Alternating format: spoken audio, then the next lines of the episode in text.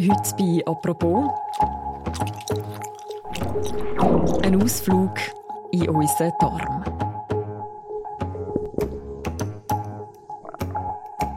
Zehn Billionen Bakterien arbeiten in unserer Verdauung.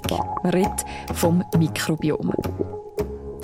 Was im Darm passiert, fasziniert ziemlich viele Leute. Bestseller werden über das geschrieben. Für sie hat der Darm Charme und diesen Charme möchte ich jetzt eben auch ein bisschen lernen kennen. Herzlich willkommen, Julia Enders. Es werden Influencer-Videos gedreht. Mit diesem Video möchte ich jetzt genau die Leute erreichen, die Darmprobleme haben und wo erst Darmreinigung machen in fünf Schritten. So entgifte ich meinen Darm. Und wenn du noch nie eine Darmsanierung gemacht hast, dann nenne ich dir jetzt Gründe, warum du das unbedingt tun solltest. Selbsttests angepriesen. Damit analysieren wir die DNA der Darmbakterien und erkennen viele Ursachen für Beschwerden. Alles mit einer winzigen Stuhlprobe, die zu Hause genommen wird. Und gleichzeitig ist der Darm bis heute ein ziemlich grosses Rätsel. Sogar für Forscherinnen und Forscher. Das hat Magazinredaktorin Sascha Britzko herausgefunden, wo sie versucht hat, mehr über die Vorgänge in ihrem eigenen Körper herauszufinden. Warum ist der Darm so rätselhaft und warum so faszinierend? Wie sind Sie auf den Darm gekommen, respektive wieso schauen Sie die Menschen gern von hinten an? Von innen eher sozusagen. Von innen, aber Also- Sie müssen ja irgendwie rein. Ja. Über das reden wir heute im Podcast «Apropos», im täglichen Podcast vom «Tagesanzeiger» und der Redaktion Tamedia. Mein Name ist Mirja Gabatuller. Hallo Sascha. Hallo Mirja.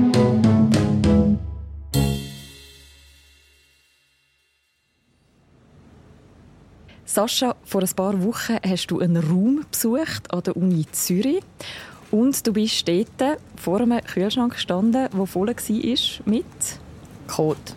Gacki. Gacki auf gut Schweizerdeutsch. Und da sind jetzt die einzelnen Proben drin. Das ist jetzt Stuhl. Das ist eine Reiserückkehrerstudie, die wir haben mit Stuhlproben. Ja. Ein Kühlschrank voller Kot. Was ist das für ein Ort, wo wir uns da befinden? Der Ort ist eigentlich weniger beeindruckend. Was mehr beeindruckend ist, ist der Herr, der dort hockt. Und das ist der Mikrobiomforscher Adrian Egli. Er befindet sich in einem Raum voll mit kalten Kühlschränken, also kalt und so richtig kalt.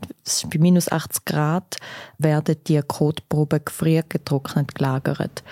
Wenn er den Kühlschrank aufmacht, kommt so Dampf raus, er zieht Reagenzgläser raus, die mit farbigen Zahlen angeschrieben sind.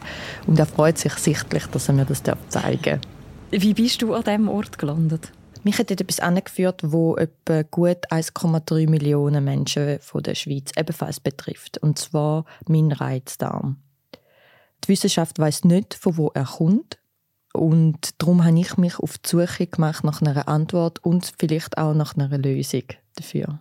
Das betrifft relativ viele, ein Reizdarm. Etwa jede und jede siebte in der Schweiz hat so einen. Du bist eben eine davon, Sascha. Was heißt das genau, ein Reizdarm? Das ist eine gute Frage und das kann man nicht so detailliert beantworten. Weil ein Reizdarm ist immer sehr individuell. Ein Reizdarm ist eine sogenannte Ausschlussdiagnose. Das heißt, wenn deine Ärztin alles andere ausprobiert hat, alle anderen Tests gemacht hat und nichts gefunden hat, muss sie zum Schluss kommen, dass es ein Reizdarm ist. Und ein Reizdarm äußert sich normalerweise so, dass man Verstopfungen oder Durchfall hat nach dem Essen, Blähungen, schwere Gefühl, Füllegefühl. Ja, einfach kein wirklich gut funktionierender Darm. Mhm. Das ist also etwas, was einem im Alltag recht einschränkt. Was hast du schon alles probiert, um mit dem umzugehen? Was habe ich alles nicht ausprobiert? also ich habe seit etwa gut 25 Jahren Reizdarm. Seit ich klein bin, ich kann mich kaum an eine Zeit erinnern, wo ich nicht Bauchweh hatte nach dem Essen. Und ich habe ausprobiert Leinsamen, Fencheltee, Verdauungshelfer, Magenblocker, Vitamintabletten, B12-Ampullen. Dann, also ich habe sogar einen Bluttest gemacht, Lebensmittelunverträglichkeitstest. Das alles hat nicht wirklich eine Lösung gebracht, beziehungsweise sind meine Werte in Ordnung. Man weiß nicht so genau, an was es liegt. Und darum war eben die Diagnose, ja, es ist einfach ein Reizdarm. Und dann hast du aber vor kurzem etwas entdeckt, wo das ganze Problem könnte lösen könnte. Viele Menschen leiden an unterschiedlichsten Beschwerden, die mit der Darmflora zusammenhängen. Deshalb haben wir von Biomes einen neuartigen Darmflora-Test entwickelt, der Intest Pro heißt und auf der Analyse der bakteriellen DNA basiert. Was hören wir da? Wir hören dort Werbung für einen Selbsttest für den Darm. Bei dem Selbsttest tut man seine Darmbakterien in ein Labor einschicken und die werden analysiert und man kommt dann eine Auswertung über quasi, was befindet sich im eigenen Darm. Und ja, ich habe sozusagen 180 Franken dann gezahlt, um meinen Code auf Deutschland schicken und das analysieren zu lassen. Und dann hast du quasi eine Antwort zurückbekommen, was man gefunden hat bei dieser Analyse. Was ist da genau drin gestanden? Zurückgekommen ist ein 32-seitiges PDF-Dokument mit diversen Bakteriennamen, Aufschlüsselungen, zum Teil auch Ernährungsempfehlungen, wobei das Problem ist dort ein bisschen, es ist alles sehr generisch formuliert. Also das ist ein Bakterienname, es steht für das Bakterium gut ist, wie viel von dem ich kann und was man könnte essen, um das Bakterium quasi begünstigen. So. Das Problem ist dort einfach, dass es komplett unverständlich ist für Laien. Also wenn man das erste Mal Bifidobakterien und Staphylokokken, was auch immer gehört, dann kommt man, glaube ich, nicht so gut raus. Darum habe ich Unterstützung gesucht, wo mir, also ich habe wirklich jemanden gesucht, der mir das mal erklären kann, was dort drin steht. Und ich habe den Michael Schall gefunden. Ich bin Michael Schall, ich bin zum einen leitender Arzt in der Klinik für Gastroenterologie und Hepatologie am Universitätsspital Zürich und zum anderen Professor für Gastroenterologie mit Schwerpunkt translationale Mikrobiomforschung an der Universität Zürich. Er hat eine Sprechstunde am Universitätsspital in Zürich und ich bin zu ihm, damit er mir einfach mal erklären kann, was dort überhaupt drin steht.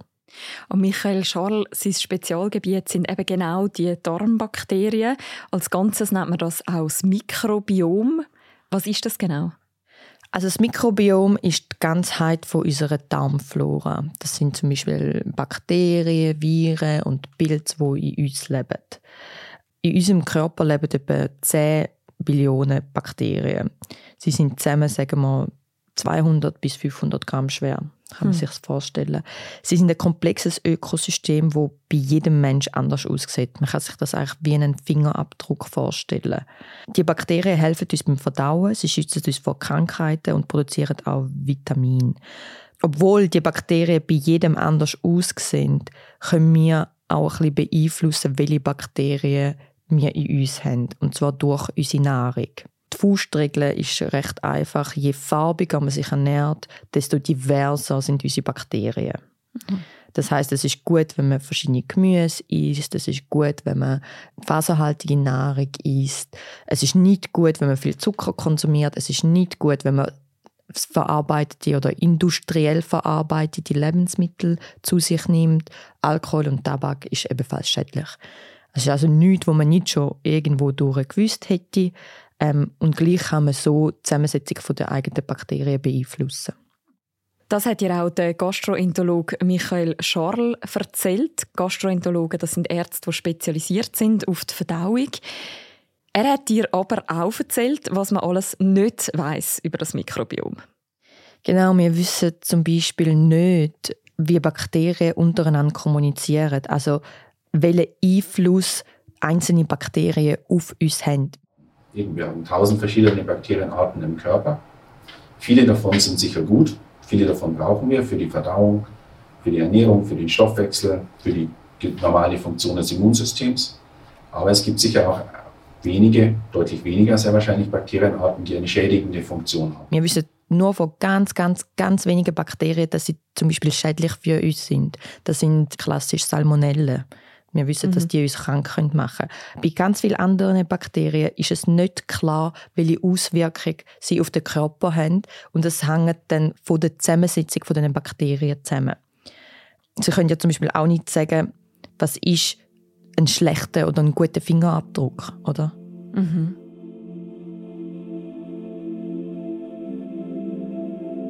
Bei so Tests, wie du einen gemacht hast, bei diesen Selbsttests, steht ja dann aber amix so etwas, wie dass man irgendwie 20% Wahrscheinlichkeit hat, zum Alzheimer erkranken mit seiner Darmflora.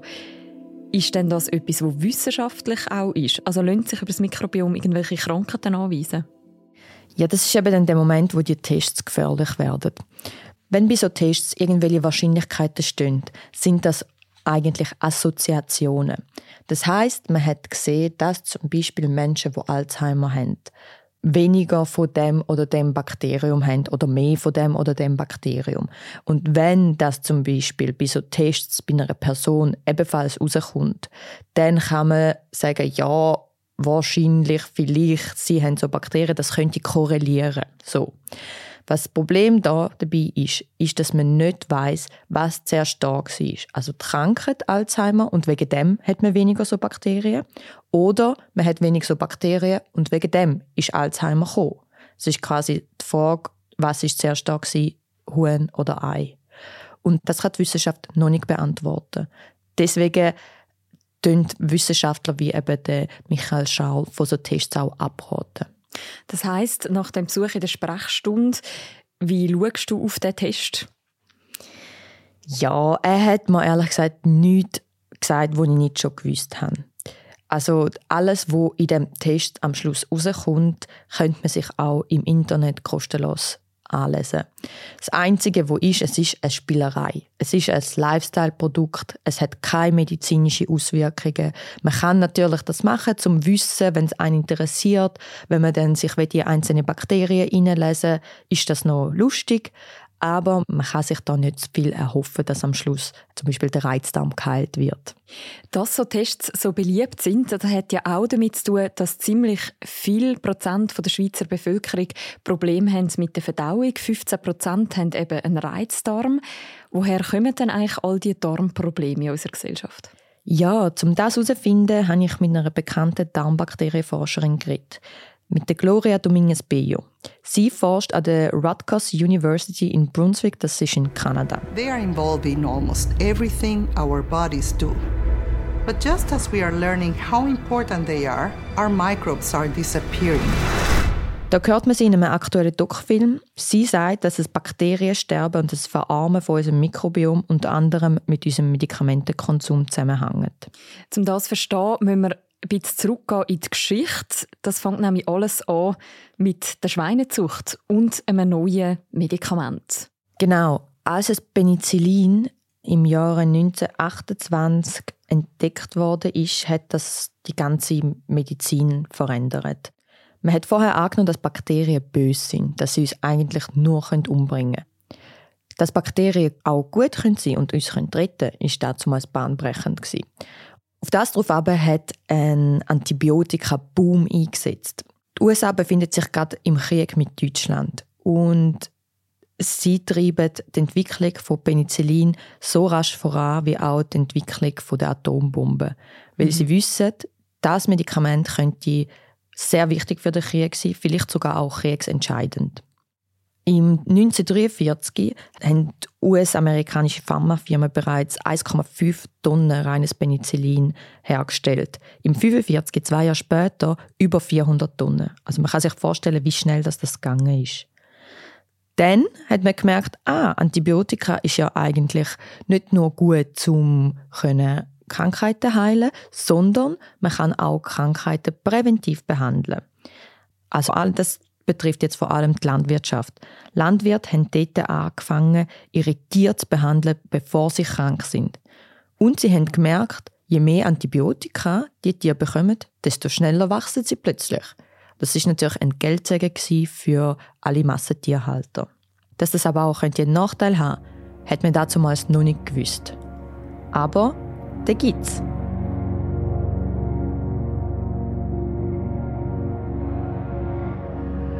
Was hat sich dann als Nachteil herausgestellt vom Antibiotika? Es haben sich angefangen, Resistenzen zu bilden. Also Keime, wo quasi nicht mehr auf Antibiotika anspringen und trotz Antibiotikakonsum weiterleben. Einerseits. Andererseits hat das Bakteriensterben angefangen. Also man kann sich das so vorstellen, wenn man Antibiotika nimmt, dann tut man eigentlich alle Bakterien im Körper ausrotten. Die schlechten aber halt eben auch die guten. Der Darm regeneriert sich wieder nach, man sagt, etwa sechs Monaten. aber nie mehr in der gleichen Vielfalt wie vor dem Antibiotika-Einsatz. Das heißt, mit jedem Mal Antibiotika stirbt ein Teil von unseren Darmbakterien ein bisschen ab. Langsam natürlich, aber stetig.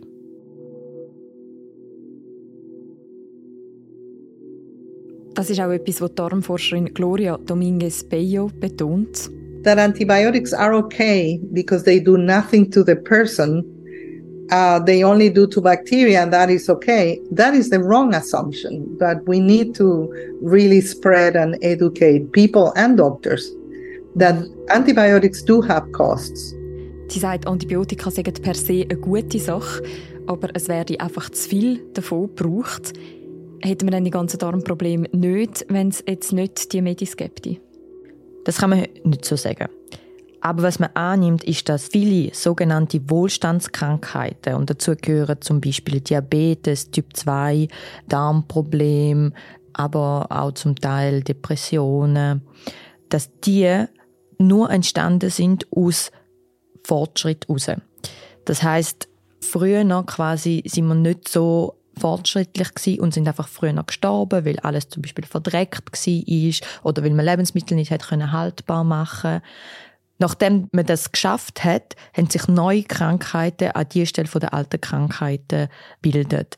Die sind jetzt vielleicht nicht mehr tödlich oder nicht sofort tödlich, aber wir wissen noch nicht, wie mit diesen Krankheiten genau umgehen. So, das ist das, was man annimmt. Und zwar aufgrund von Statistiken. Weil man sieht zum Beispiel, dass Typ 2 Diabetes in der urbanen Welt deutlich zugenommen hat. Das Gleiche kann man auch bei Darmproblemen beobachten. Was müsste denn in den Augen der Forscherinnen und Forscher ändern, damit in unserer zivilisierten Gesellschaft weniger ein Darmproblem entwickelt? Dominguez Bello plädiert für einen nachhaltigen Umgang mit Antibiotika, weil man weiß zum Beispiel, dass Antibiotika gegen Viren nutzlos sind. Und um das Bakteriensterben nicht noch mehr zu fördern, sagt sie, muss man da einfach schauen. Aber wir wissen bei ganz vielen Bakterien noch nicht, für was sie gut sind. Und darum wird Dominguez Bello etwas schaffen, wo unsere Darmbakterien vor dem Aussterben retten soll. Damit sind wir zurück beim Kühlschrank und zurück bei deinem Besuch an der Uni Zürich. Herr Egli, grüezi. Was hat es nämlich mit dem Kühlschrank auf sich? Der Kühlschrank ist eine Initiative von der Wissenschaftlerin Gloria Dominguez Bello. Sie hat vor ein paar Jahren die Idee gehabt, dass man könnte eine Art Bakterientresor schaffen, um eben Darmbakterien für künftige Generationen zu konservieren, bis wir mal wissen, welche Bakterien für was gut sind, quasi, damit die Bakterien nicht vorher aussterben. Und der Hüter von dem Kühlschrank ist eben der Adrian Egli, den du an der Uni Zürich getroffen hast. Ja, danke vielmals, dass Sie mich empfangen. Ja, richtig habe nach Ihrer Terminplanung vernommen, dass Sie sehr gefragt Ja, ja Wissenschaftler einiges, äh, einiges los. Ja. ja, der Herr Egli ist sehr ein aufgestellter Wissenschaftler. Er ist begeistert von dem, was er macht. Alles, was er schafft, umgibt ihn sozusagen auch, also wortwörtlich. Er hat an der Wand von seinem Büro hat er vergrößerte Bakterien aufgehängt, unter anderem auch den Kuss von seiner Frau als vergrößertes Bakterienbild. Und dort sehen Sie auch das Mikrobiom und das ist das Mikrobiom von einem Kuss. Wenn Sie jemanden küssen, dann übertragen Sie 60 Millionen Bakterien mit einem Kuss. Und das ist der Kuss von meiner Frau. Also sie hat auf einer Agarplatte geküsst. Er ist also sehr hingebungsvoll in seiner Arbeit. Mhm. Sein Hauptmaterial, das er damit arbeitet, ist ja eben Kot. Warum friert man gerade Kot ein, um etwas über den Darm herauszufinden? Also Bakterien haben wir ja überall, aber die höchste Bakterienkonzentration befindet sich im Kot. Dort haben sie eine extrem hohe Dichte. Also ja. die höchste Dichte, würde ich sagen, ähm, im Mensch auf jeden Fall. Also dort haben sie pro Gramm Bakterien 10 hoch 12 Bakterienzellen. Also 10 hoch 12, das ist eine unglaubliche Zahl, wenn man sich das vorstellt, ist 125 Mal mehr, wie es Menschen auf dem Planeten gibt. Ja. In 1 Gramm Stuhl. Oder? Also, das ist Wahnsinn. Ja. Das ist Wahnsinn. Und es ist auch ein recht einfaches Sample zum Einsammeln, weil das ja vom Körper ausgeschieden wird. Nicht ganz so einfach hingegen ist die Konservation vom Code, weil man das ja irgendwie muss für künftige Generationen aufbewahren. Also es ist ja nicht tot irgendwie, was weiß ich, wie Salz oder Pfeffer in der Küche. Das müssen sie auch irgendwie lagern, mhm. aber ähm, Bakterien halt speziell und dass die noch leben, müssen sie sie speziell einfrieren. Mhm. Du hast es vorhin den Kühlschrank beschrieben, wo all die Kotproben drin sind. Von wem genau stammen die? Die Proben stammen von Menschen mit einem sehr reichhaltigen Mikrobiom, also mit einer äh, sehr reichhaltigen Darmflora. Momentan lagern äh, an der Uni Zürich etwa 2000 so gefriert getrocknete Kotproben von Menschen aus Äthiopien, Laos und Puerto Rico. Es ist eine Art Tresor für spätere Forschung, sozusagen ein Backup, falls uns Bakteriensterben so weit vorangeschritten ist, dass die Bakterien dann nicht mehr gibt irgendwann. Wie ist es denn dazu gekommen, dass gerade in der Schweiz sozusagen das Kotzentrum der Welt entstanden ist? Also wir wissen, dass das Mikrobiom von Menschen, die sehr abgeschieden leben, ähm, sehr viel reichhaltiger ist wie das von uns. Gleichzeitig ist es so, dass in diesen Ländern oft nicht genug Ressourcen vorhanden sind, um wirklich die Samples zu erhalten. Also zum Beispiel, weil immer wieder Hurricanes über Puerto Rico fegen und wissenschaftliche Proben dort halt geförderter sind wie in der Schweiz. Und darum hat man dann eben einen Ort gesucht, wo politisch und wirtschaftlich stabil ist, dass man die Probe kann auch wirklich für die nächste Generation erhalten und dann ist man eben auf die Schweiz gekommen. Mit diesen Proben versuchen wir also, unseren Darm mehr und besser zu verstehen. Hat dir das persönlich in deiner Suche nach Antworten auch Hoffnungen gemacht? Ja, auf jeden Fall. Also das Mikrobiom ist einfach der Anfang von etwas ganz Großem, glaube ich. Und irgendwann wird das vielleicht können die Wissenschaft revolutionieren und neue Behandlungsmöglichkeiten eröffnen. Erste Versuche werden sogar schon am Universitätsspital in Zürich gemacht zu dem. Mhm. Hast du nach dieser ganzen Recherche konkret etwas gefunden, wo dir jetzt geholfen hat? Ich habe tatsächlich etwas gefunden, wo mir geholfen hat. Ich habe äh, angefangen, Probiotika zu nehmen. Probiotika sind Nahrungsergänzungsmittel mit lebenden Bakterien, wo man einfach jetzt schon kann in der Apotheke kaufen ohne irgendwelches Rezept. Und die sind ungefährlich. Man weiß zwar eben nicht, was ja Bakterien einzelne im Körper machen, aber Probiotika sind relativ ungefährlich. Und wenn quasi der Körper die Bakterien nicht braucht, scheidet er sie einfach aus. Und wer weiß, vielleicht landet er irgendwann in dem Kühlschrank an der Uni Zürich. Das kann gut sein, ja. Danke vielmals, Sascha, für das Gespräch. Danke dir, Mirja.